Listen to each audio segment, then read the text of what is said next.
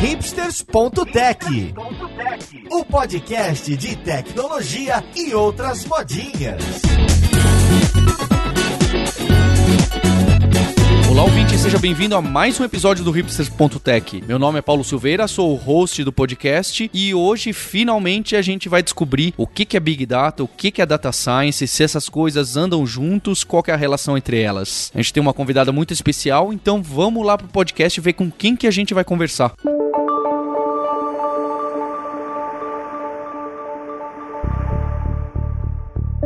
E hoje eu tenho a honra de trazer aqui pro podcast a Fabiana Nadon, que é cientista de dados-chefe na Tail. Tudo bem com você, Fabiane? Oi, Paulo, tudo bem? Muito feliz de estar aqui nesse podcast com você. E para conversar junto com a Fabiane, trazer as tretas, a gente está com o nosso boxeador-chefe da Digital Ocean, Maurício Linhares, nosso co-host. Como você tá, Linhares? E aí, aqui tá tudo tranquilo, aproveitando o início do inverno. É, aproveitar é difícil, mas vamos lá. e para quem mora no mundo da lua, a Fabiane é uma personalidade na comunidade de desenvolvimento brasileiro brasileira. Então ela é uma pessoa que apareceu muito na comunidade Java e, e que eu acho muito legal que tem uma carreira que ela não se desvirtuou e continuou na carreira técnica e que tem muito para trazer pra gente. Fabiana, pra gente começar essa conversa, eu queria saber o que, que você podia dar de exemplo concreto pra gente do que, que é data science, do que, que é big data ou do que, que é isso tudo junto. Algo que seja concreto para que eu e o ouvinte possa enxergar melhor do que, que a gente vai falar. Ah, legal. O, o termo data science surgiu há poucos anos, né? As tecnologias envolvidas elas são um pouquinho mais antigas. A diferença de Big Data e, e Data Science é que Big Data é todo esse mundo de dados que a gente tem e todas as tecnologias envolvidas para você tratar grandes quantidades de dados, né? O Big Data ganhou bastante força com a internet, porque você pensar tudo que a gente faz na internet gera algum dado, algum sinal, começou a ser muito mais fácil acessar esses dados todos e com a tecnologia de nuvem isso diminuiu bastante o custo. Então a gente consegue armazenar dados hoje a um custo que seria impensável alguns anos atrás. Então, juntando a internet e a tecnologia da nuvem, o Big Data se tornou possível. Onde é que entra Data Science nisso? É, a melhor definição que eu vejo de Data Science é que é a junção de três coisas: Big Data, inteligência artificial e estatística. Porém, você pode fazer Data Science sem Big Data com menos dados, né? com dados menores que não seriam considerados Big Data. O próprio conceito de Big Data é um pouco, não existe uma definição, né? A partir de quantos gigas eu tenho Big Data, né? Isso não é. Existem várias definições possíveis de que você tem Big Data quando seus dados não cabem em uma máquina só, mas são definições, cada um usa uma. Então você pode fazer Data Science, que é aplicar inteligência artificial ou processamento estatístico em cima de dados para você tirar novos insights, novas conclusões, né? Então basicamente é isso Data Science. Obviamente que com o Big Data, o Data Science se tornou uma coisa muito mais forte, muito mais interessante, porque agora você tem acesso a dados que antes ou seria muito caro, você conseguia, ou seria muito difícil. Então você começa a ter possibilidade de fazer predições e, e tirar novos insights, fazer novas conclusões que antes seria muito difícil. E isso acabou dando um salto tremendo em várias áreas. Todo mundo conhece os, os exemplos clássicos né, de data science, é, o Netflix que te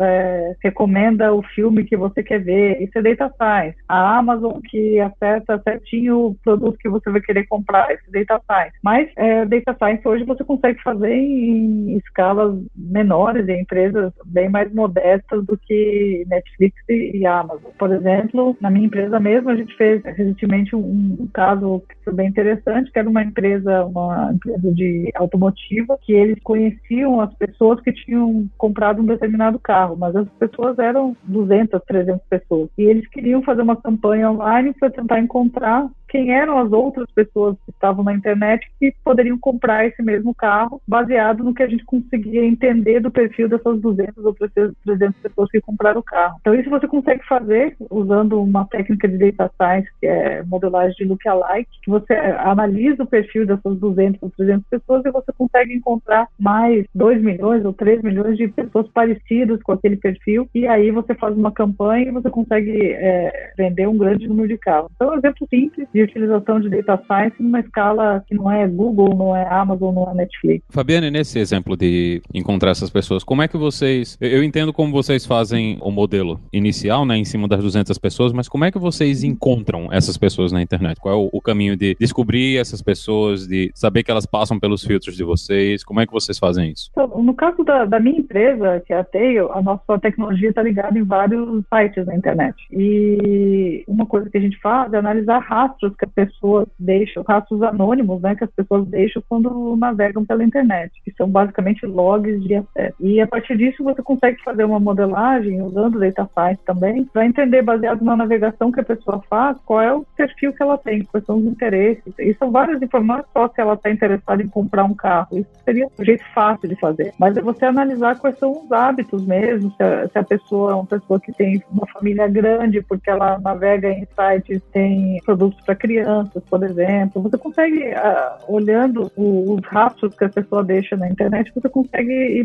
é, modelando um perfil. A partir dessas informações de perfil, você bate isso com essas 200 pessoas e você consegue encontrar semelhanças. E aí você consegue encontrar essas pessoas na internet, porque elas estão né, navegando por esses sites. E existem empresas na área de publicidade digital, e aí a gente vai entrar numa área que é um pouquinho fora de data science, mas na área de publicidade digital é, existe muita tecnologia, uma área é, extremamente sofisticada do ponto de vista tecnológico. E todos esses perfis eles ficam disponíveis em, em, plataformas como de publicidade como do Google, do Yahoo, MediaMath, são várias plataformas que existem conexão com essas tecnologias. Então você consegue encontrando um perfil, você faz uma espécie de uma lista dessas outras pessoas e você manda para essas plataformas que são chamadas de DSPs. Google, por exemplo, é a mais conhecida delas, a mais utilizada no Brasil. E aí quando essa pessoa passa por um outro site na internet já tem uma marquinha de que aquela é uma pessoa, uma potencial compradora do carro, e aí ela vai receber a publicidade. Aí, nesse caso, quando vocês vão montar esses modelos, isso é manual? É manual com. É um pouco manual, um pouco com inteligência artificial? É só inteligência artificial? Como é que acontece a, a, mistura é. e a criação desses modelos? É totalmente baseado em inteligência artificial, e aí eu vou contar um pouquinho de como é que é o processo, porque acho que dá para entender como é que funciona, né, uma tecnologia de data science, como é que esse trabalho funciona na prática. Então, imagine que você tem bilhões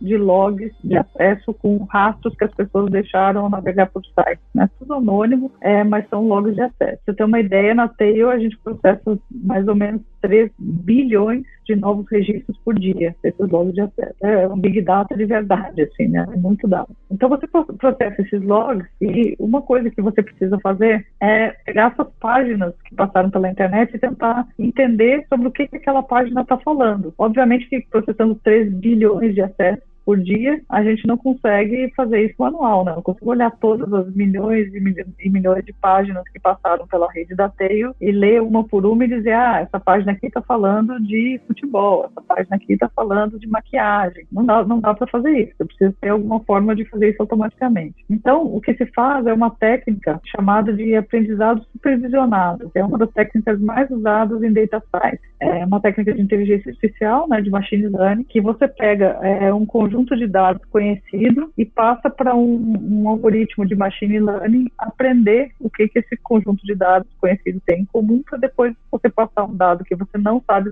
não, não conhece e ele conseguir classificar. Por exemplo, imagina que eu pego algumas milhares de páginas e digo essas páginas todas estão falando sobre futebol. Entrego isso para o algoritmo. Depois pego mais algumas milhares de páginas e digo para o algoritmo essas milhares de páginas aqui estão falando sobre maquiagem. Esses algoritmos eles vão olhar todas essas páginas e a partir de uma análise nas palavras que mais aparecem nessas páginas, eles vão conseguir detectar algum padrão e isso gera uma coisa que a gente chama em machine learning de modelo. Modelo nada mais é do que um pedaço de software se você passar alguma coisa que você não conhece para esse software, gente consegue te classificar. Depois que esse modelo é treinado, e esse treino de, de, desse modelo demora algumas horas, mas o modelo é treinado e no final você tem nada mais que um pedaço de software que se você passa uma página da internet que você não sabe sobre o que está falando para esse modelo, do outro lado sai a classificação que você ensinou para o modelo. É, obviamente a qualidade dessa classificação, o quanto o modelo acerta, depende muito do que você deu de informação para o modelo aprender. Então, imagine que você passa lá uma página que você não tem a menor ideia do que trata e o modelo diga essa página fala de maquiagem. Então, se a pessoa acessou uma página de maquiagem, você consegue ter alguns insights. Ah, é uma pessoa que gosta de maquiagem, talvez isso me diga alguma coisa sobre ela no futuro. E você vai guardando essas, esses rastros, essas informações. É isso que vai dar subsídio para você fazer um outro algoritmo de inteligência artificial, que é um algoritmo que a gente chama de lookalike, que é nada mais é do que você olhar os padrões que você encontrou num grupo de pessoas e encontrar pessoas que têm esse mesmo padrão num outro grupo que não é aquele grupo que foi observado. Então, assim, são exemplos de, de, de como Big Data entra na história, como inteligência artificial entra na história, estatística também, que quando você faz essa amostra, você tem que ter um conhecimento estatístico para saber se a amostra é relevante. Uma área bem interessante, assim, que a gente acaba usando muita coisa que alguns anos atrás a gente só aprendia na, na, na escola, né, na, na, universidade, e agora a gente consegue aplicar em, em problemas reais, que é bem interessante. Então, nesse caso, o trabalho do cientista de dados vai ser entender essa parte estatística, né? Ele, ele também vai tomar a decisão do algoritmo, é é o cientista de dados também que decide qual algoritmo vai ser utilizado na, na solução? Sim, isso é uma, uma habilidade bastante importante, porque hoje existem muitos algoritmos, cada algoritmo resolve um problema diferente, então um trabalho grande que o cientista de dados faz é escolher qual é o algoritmo ideal para resolver aquele problema. E às vezes você tem que, para resolver um problema específico, você tem que testar vários algoritmos e ver o que, que dá o melhor resultado. Não é uma decisão, não é, esse não é um processo simples. Em geral, é um processo que demora um tempo, a menos que o problema seja conhecido e seja simples. Existem alguns algoritmos que todo mundo já sabe, esse é o melhor para esse problema. Mas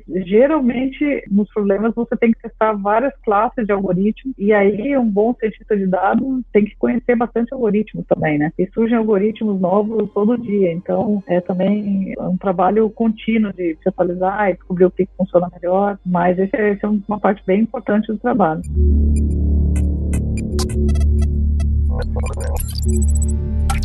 Fabiane, você é uma pessoa que estudou muito na academia, estudou muito ciência e computação. Mas hoje, no estado que o data science está hoje, e você citou, né, eu go gostei bastante, né, que é Big Data com IA e com estatística. Quem for trabalhar com isso precisa conhecer a fundo a rebimboca da estatística, das cadeias de Markov, das redes neurais convergentes, entender como que aquilo funciona e até saber como construir uma? Ou hoje, já para fazer um básico, um feijão com arroz, conhecer isso superficialmente saber usar a ferramenta, isso é pro ouvinte que tá interessado agora, ele vai precisar ser um, um matemático e investigar lá para baixo ou ele já consegue sendo um, um, um, bom programador? Não precisa você conhecer a fundo como você implementa um algoritmo específico, por exemplo, existem vários algoritmos que já estão implementados. Então, se você souber mais ou menos como ele funciona e qual é o problema que ele resolve, quais são as entradas que você tem que dar e qual é a saída que você vai ter, você não precisa saber detalhes de implementação de algoritmos super complexos. A maioria desses algoritmos hoje em dia já estão implementados. O que eu acho que, que pega mesmo, e aí eu acho que é interessante,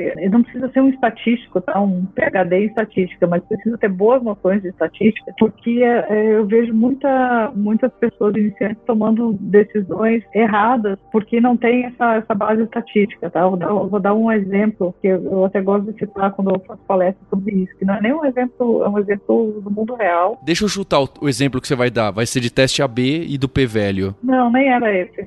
Mais, mais triste que esse. Porque, obviamente, existem muitas correlações que você olha, você olha um, um, um gráfico né, de correlações, você vê uma, uma linha crescendo e outra linha crescendo mais ou menos parecida, você já acha que uma coisa tem a ver com a outra. E né, tem vários exemplos aí na internet, se você procurar, como aquele clássico lá de que conforme diminui a utilização da Internet Explorer, diminui a taxa de homicídio. Né? então, se você olhar os dois gráficos, realmente parece que uma coisa tem a ver com a outra. A gente sabe que não tem nada a ver uma coisa com a outra. Então, é, é nesse sentido de você fazer, você fazer, tirar conclusões simplesmente achando que você pegou uma amostra e você olha do, gráfico lá e, e funcionou. Ou você faz uma amostra que é totalmente não representativa e você já tira milhares de conclusões que pode ter impactos grandes e sérios, né? E, e não tem nada a ver. Ou eu conheci um caso, por exemplo, de uma empresa que resolveu utilizar esses algoritmos que, que estão disponíveis na Amazon, por exemplo, para fazer machine learning, para resolver um problema que um problema que tinha que resolver. E eles fizeram uma parte que é bem difícil, que é conseguir limpar os dados, tudo carregar todos os dados na Amazon. Chegou lá na Amazon, tinha dezenas de algoritmos, eles não tinham a menor ideia de que algoritmo resolvia o problema. Começaram a rodar vários algoritmos lá, saiu uma saída que eles não tinham a menor ideia do que, que significava. Então é, é, meio nesse sentido, assim, você tem que saber onde é que você está pisando, mas você não precisa saber a fundo todos os algoritmos, né? Nem ser um PhD em estatística, mas se você não souber, por exemplo, se a sua amostra é uma amostra válida ou não, que tamanho de amostra você precisa para resolver o problema, aí você,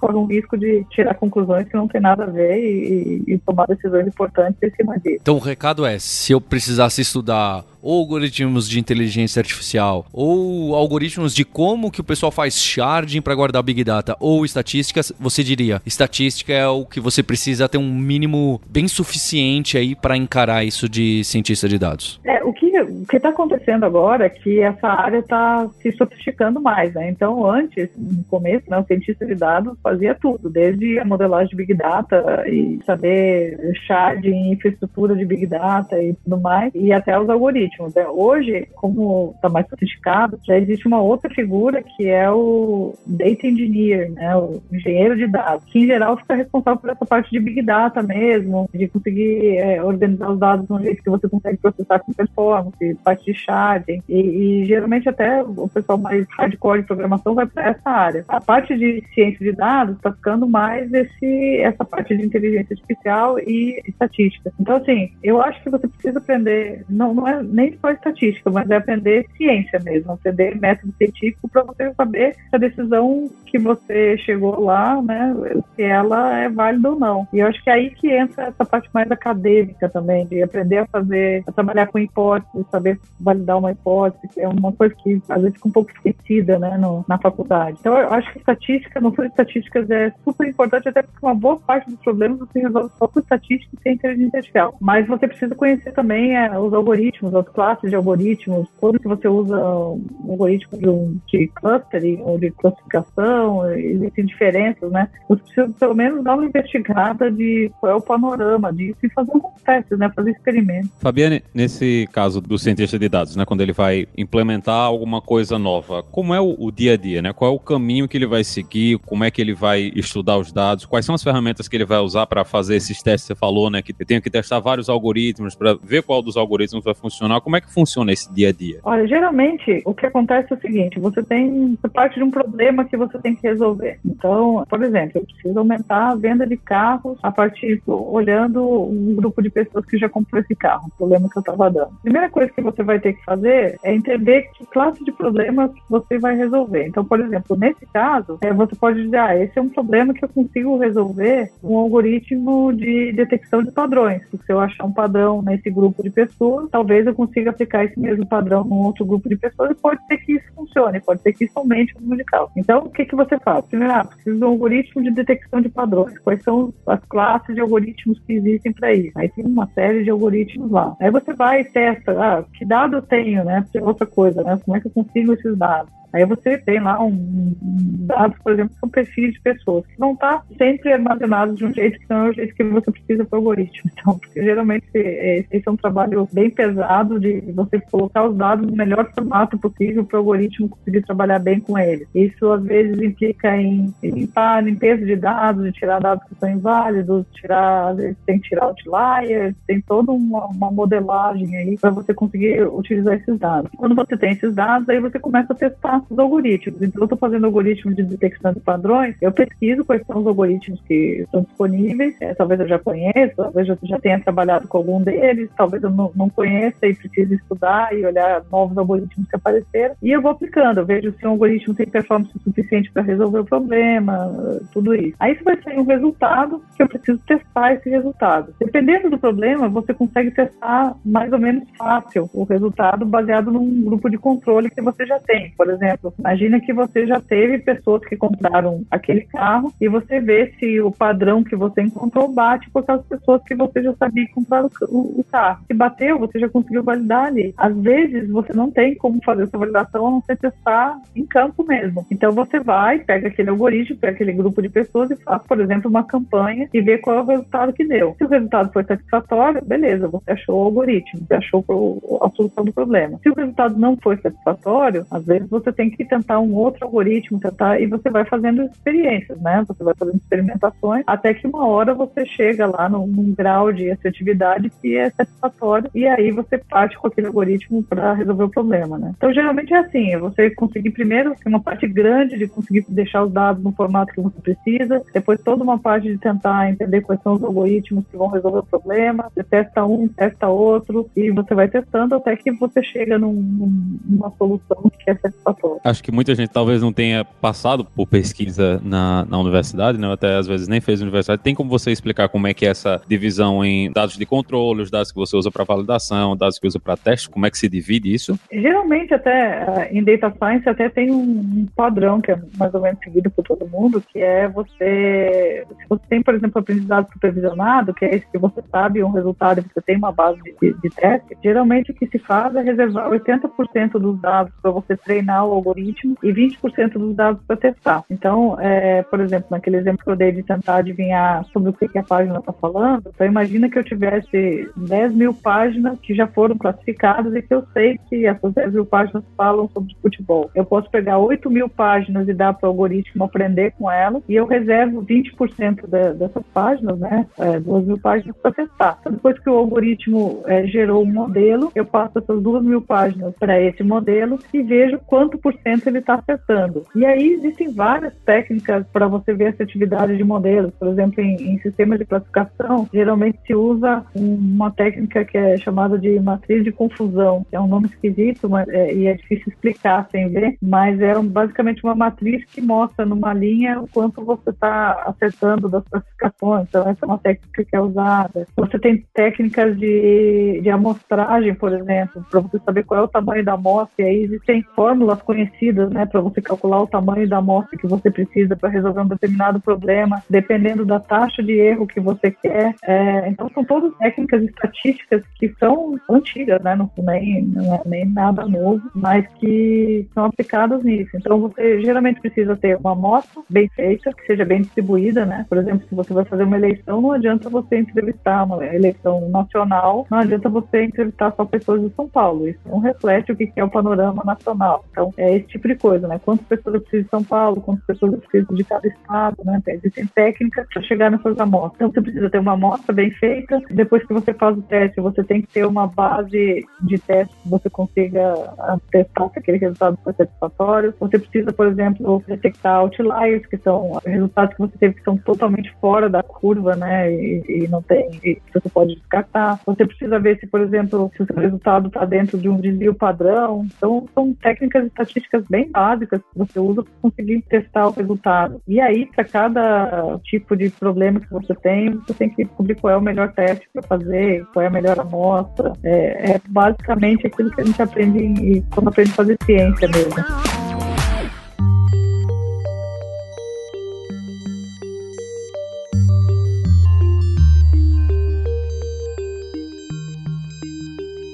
Fabiane, para o ouvinte que está querendo aplicar Data Science, que ainda é curioso, está muito no começo. Então ele tem algum problema clássico do tipo, ou recomendação de produto, ou ele tem uma, um conjunto de leads das pessoas que acessaram o site dele e baixaram um e-book, para saber qual deles que eu vou ligar, pegar o telefone e ligar para oferecer meu produto e tentar converter, fechar a venda, né? São alguns desses problemas clássicos de site. A minha pergunta é a seguinte, dado que ele já tem esse conjunto de dados, esse Big Data armazenado, ou às vezes talvez não tão grande, já está armazenado em algum lugar, lugar, onde que ele vai buscar ferramentas que sejam simples e, e, e não assustadoras, que ele possa tirar as primeiras conclusões ou enxergar as primeiras correlações para ver se realmente é, é uma casualidade? E o que, que ele pode usar de, olha, entra nesse site, baixa isso aqui, coloca os seus dados, alimenta assim, roda os algoritmos assim, onde ele não vai precisar estudar durante um ano para pelo menos começar a enxergar o que, que é. é. No caso de algoritmos de recomendação, por exemplo, é uma, uma área bem já bem documentada, né? Existem algoritmos bem conhecidos para isso. Então, dar um Google aí de algoritmos de recomendação, vão aparecer vários aí pra, que, que você pode usar. E prontos. Prontos. E aí você consegue encontrar esses algoritmos tanto se você quiser usar ferramentas na nuvem, se você for tanto em, na Amazon, existem algoritmos, várias outras eh, empresas fornecem isso aí também. Mas se você quiser usar você mesmo para fazer, existem algumas bibliotecas prontas que já têm esses algoritmos algoritmos para você rodar na sua máquina, que talvez seja até mais interessante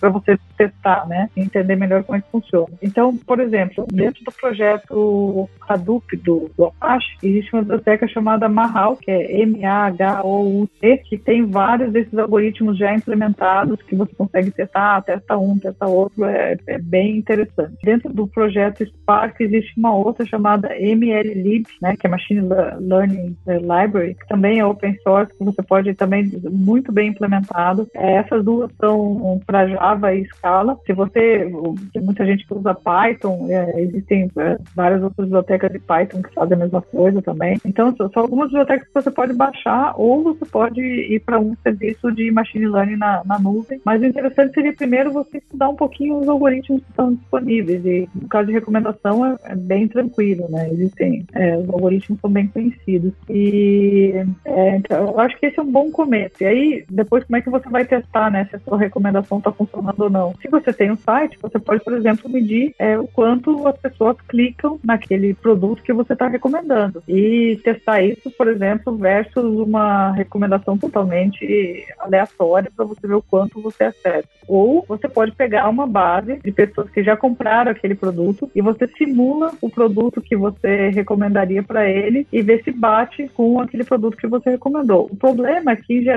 as pessoas têm um, um e-commerce pequeno, né? Então, é, a maioria dos e-commerces vende uma vez ou duas vezes o mesmo cliente, não é? Você não tem tanta base assim para fazer os testes. Aí tem uma sugestão, se você quiser testar os seus algoritmos, existe um site que é um site de desafios de data science que é chamado é, chama Kaggle, que é K-A-G-G-L-E. É bem famoso, né? Bem famoso. E tem várias empresas que colocam as suas bases de dados disponíveis lá para você brincar e fazer testes algoritmos. Em geral, a empresa ela propõe um desafio que você tem que resolver e quem resolver melhor ganha um prêmio e tal. Mas o mais importante desse site eu acho que não é nem o prêmio, mas é você ter disponível essas bases para você testar os seus algoritmos. E lá também tem o resultado e você consegue ver o que, que as outras pessoas fizeram, que outros algoritmos eles usaram para resolver o problema, aquela pessoa que ganhou o prêmio, qual foi a solução que ela deu. Então é excelente para você aprender e para você treinar. E aí você, você pode usar a sua base também, aplicar a mesma técnica e ver o que acontece, né? Fazer, fazer os testes e ver quanto por cento você quer melhorar, quanto por cento você quer de acerto. E no caso de recomendação de produto, também já tem várias empresas que oferecem esse serviço, inclusive no Brasil, né? Para fazer recomendação de produtos que são bem conhecidos também e oferecem um serviço muito bom.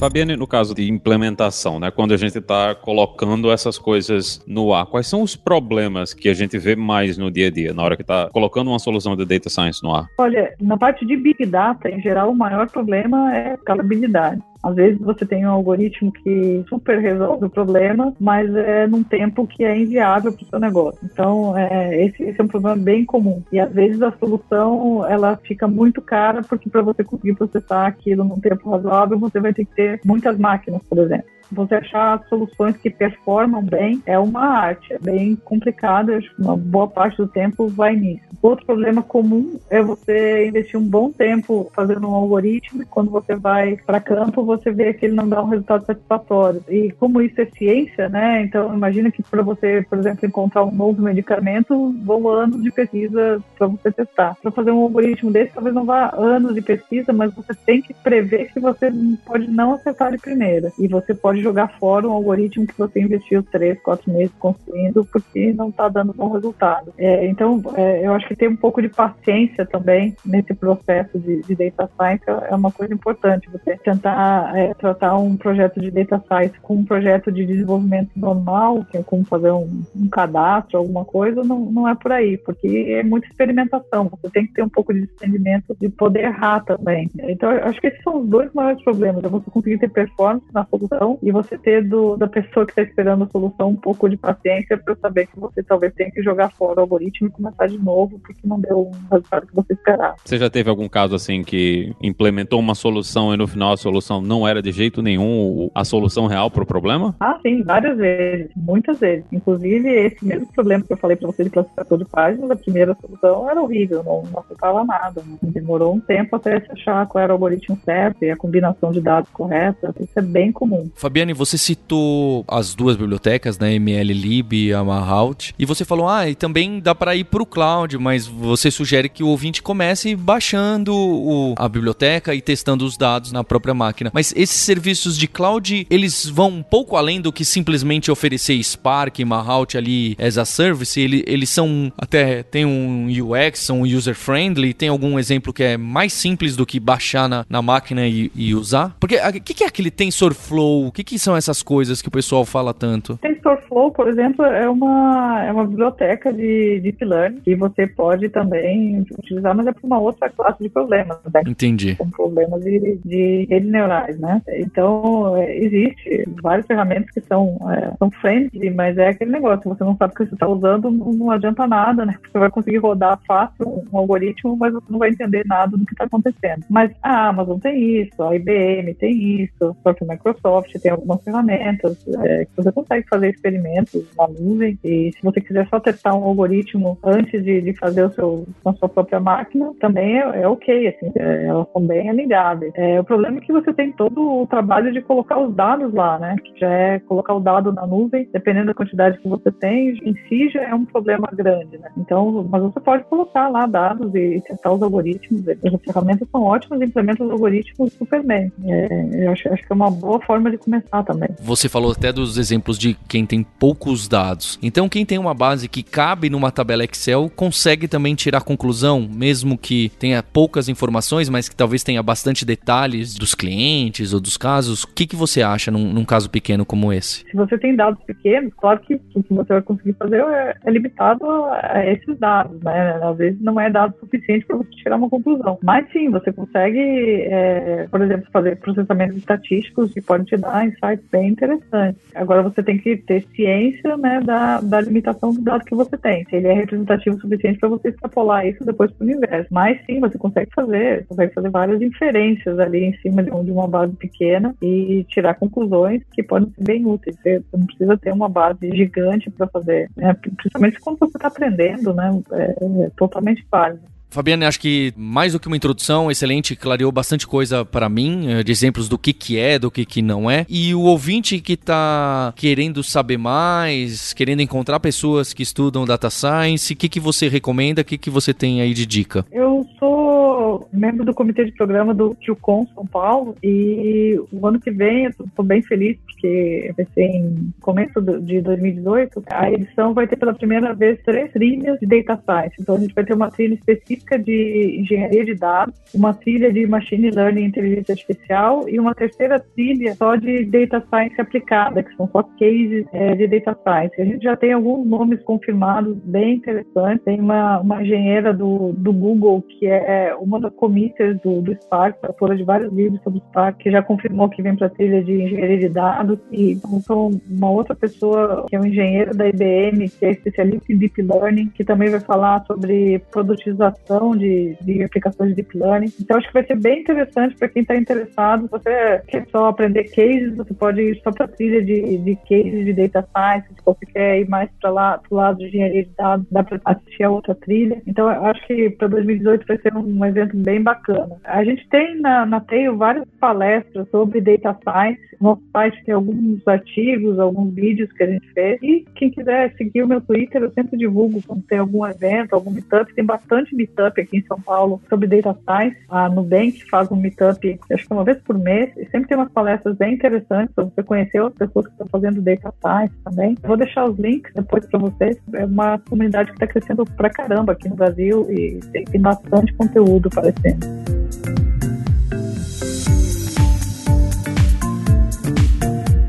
Fabiane, queria agradecer bastante. É muito bom ter você, que é uma engenheira conhecida aí da comunidade no podcast. Obrigado pelo seu tempo. O ouvinte percebeu que Big Data e Data Science não é o meu forte, mas é o forte dos instrutores da Lura. Então fica o recado para você conhecer a lura.com.br e os cursos online que a gente tem em Machine Learning, em Data Science, em Big Data, em cursos com R. Vai lá e dá uma olhada no que, que a gente tem para oferecer. Fica um abraço para você, ouvinte. Até a próxima semana.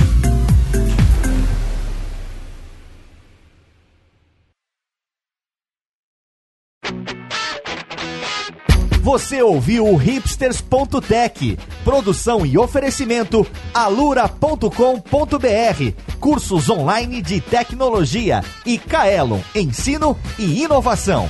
Edição Radiofobia, podcast e multimídia.